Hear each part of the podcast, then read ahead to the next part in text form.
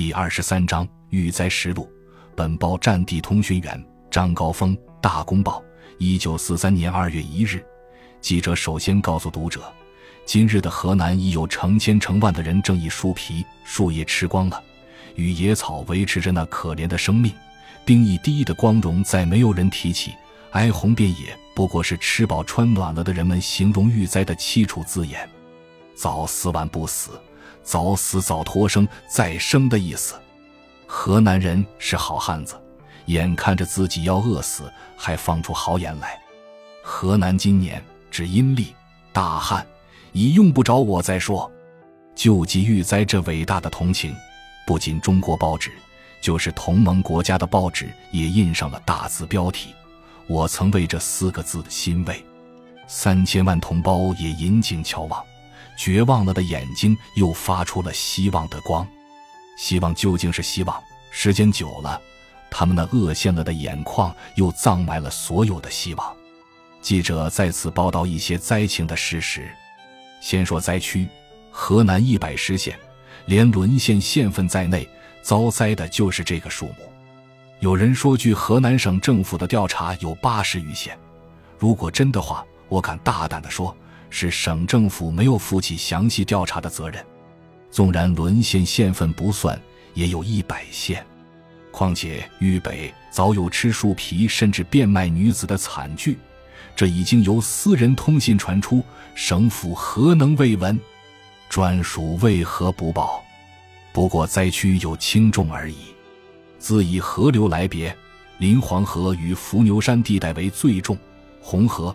汝河及洛河流域次之，唐河、淮河流域又次之。河南是地级民贫的省份，抗战以来三面临敌，人民加倍艰苦。偏在这抗战进入最艰难阶段，又遭到天灾。今春至阴历三四月间，豫西遭雹灾、黑霜灾；豫南、豫中有风灾，豫东有的地方遭蝗灾。入夏以来。全省三月不雨，秋交有雨，入秋又不雨，大旱成灾。豫西一带秋收，荞麦尚有希望，将收之际竟一场大霜，麦粒未能灌浆，全体冻死。八九月临泛各县黄河一堤，汪洋泛滥。大旱之后复遭水淹，灾情更重。河南就这样变成人间地狱了。记者去岁十二月由陕西入河南，见陇海路上河南灾民成千成万逃往陕西，火车载着男男女女像人山一样，沿途遗弃子女者日有所闻，失足毙命更为常事。车到洛阳车站，难民登记布告写着麻烦的登记手续，对这些不识字的农民等于无有，没有人用口头讲述。他们始终露天睡在车站上，领不到那里盖了赈济委员会图章的白布条，则永远上不了西行的火车。况且，难民登记站始终没有人告诉过难民搭哪次车，他们都是偷偷的钻进月台，不论是什么车，爬上去再讲。不幸遇到路警，挨上几木棍或巴掌，他们就苦笑着脸退出来。因知他们父子姑息经常被结成两伙，又遭到骨肉离散之苦。记者在洛阳车站曾遇到一位年轻人，哭泣着说：“先生，我娘与老婆都上了车，我在后面推着独轮小车，巡警不准我进站。眼看那火车要开了，谁领着他们要饭啊？老爷，请你给我说说情吧，叫我上车。我当然同情他。”于是我领着他到难民登记站去向负责人交涉，想给他盖上一个镇委会的图章。谁知我的背后却跟来了同样情形的三十几人，甚至有人拿出十元钞票来贿赂我，请我领着他们登车。人太多了，我阻止了他们，更谢绝了他们那种诚心的贿赂，便一人到难民登记站去询问详情。那里围满了几百人，两张破桌子。三位先生一面骂一面盖图章，警察的一根柳条不停地敲打灾民。我挤不进那重重的人群，我无法回答那三十位灾包，便从另一条路惭愧地溜走了。洛阳街头的景色与往年不同，苍老而无生气的乞丐群像蜜蜂一样的嗡嗡响。老爷，救救命吧！饿得慌啊！他们伸出来的手尽是一根根的血管，你再看他们的全身，会误以为是一张生理骨干挂图。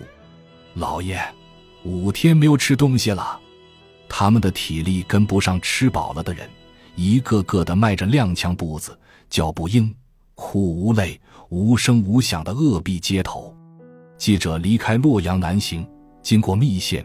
登封、临汝、宝丰是灾区比较重的地方，沿途灾民扶老携幼，独轮小车带着锅碗，副推子拉或副拉夫推，也有六七十岁老夫妻喘喘的负荷前进，子女边走边在野地掘青草、野菜、拾柴，这幅凄惨的逃荒图，这饥饿的路程，使我真无胆量再向狱中深入了。我紧闭起眼睛。静听着路旁滋滋的独轮车声，像压在我的身上一样。一路上的村庄时时酒空了，几条恶狗畏缩着尾巴，在村口绕来绕去，也找不到食物。不通人性的牲畜却吃起自己主人的饿殍。到叶县，我停下来，住在城内的一个寺庙，这里我能更详细的观察灾情与民间痛苦。听说中央刊灾大员张继。张立生两师曾到过叶县，那还是十月间的事。至于救济，老百姓说只是前些日子有某某集团军官兵唆使剩下来一点粮，每人可以分上一升麦。现在树叶吃完了，村口的储臼，每天有人在那里捣花生皮与榆树皮，只有榆树皮能吃，然后蒸着吃。一位小朋友对我说：“先生，这家伙刺嗓子。”什么时候官家放粮呢？月内就放，我只可用谎话来安慰他。每天我们吃饭的时候，总有十几二十个灾民在门口呼吼嚎叫求济，那些菜绿的脸色、无神的眼睛，叫你不忍心去看。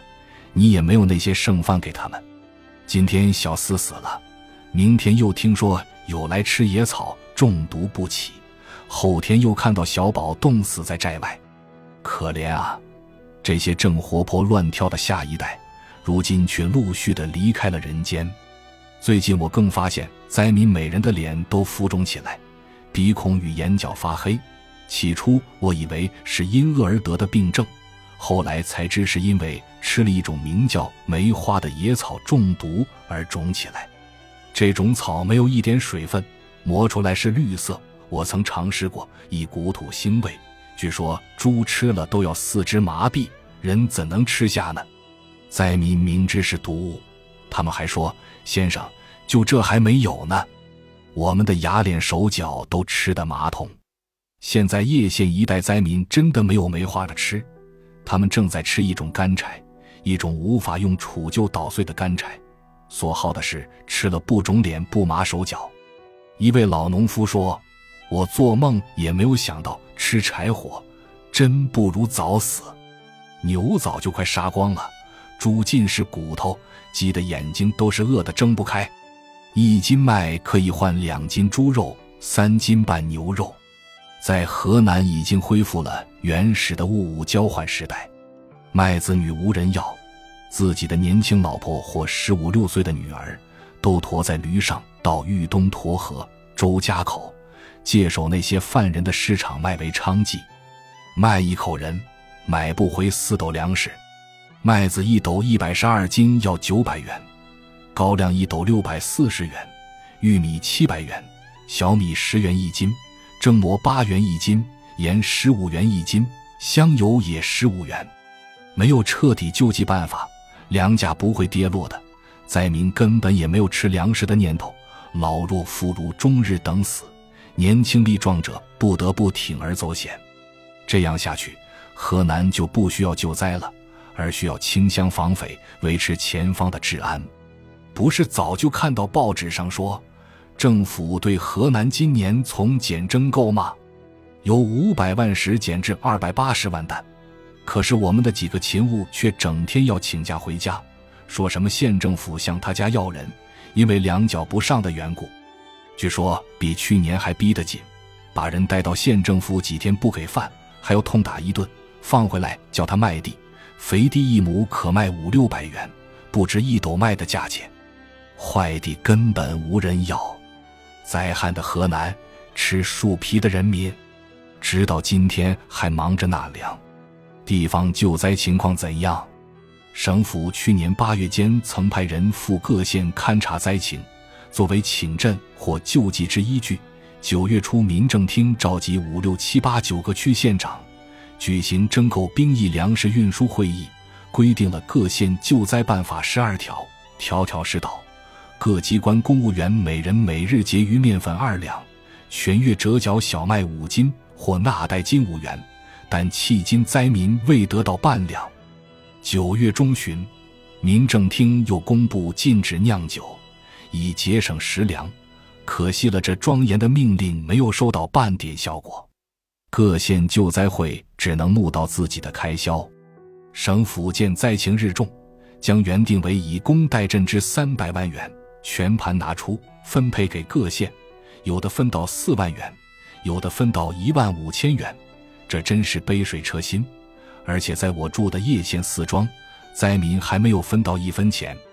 由现在到明年五月间，所谓卖口的时候，还有五个多月，这么长的饥饿时间，怎样叫灾包挨过？且亦非河南自己力量所能解决，捐钱来救灾。不如直截了当运粮来，给灾民一点米汤水喝。请问政府拟拨凭票货款一万万元救济遇灾，这的确是可喜的消息。有人说河南现在已见透雨，遍地绿苗，似乎说明年至旧历麦子丰收无问题。这种骗人自骗的说法，我们要揭破。其实明年麦收问题最大，纵然目前不落透雨。遍地麦苗也会绿色，现在上难得看出来收成。问题是谁来春耕？逃荒的逃走了，耕牛杀绝了，耕具当柴烧了。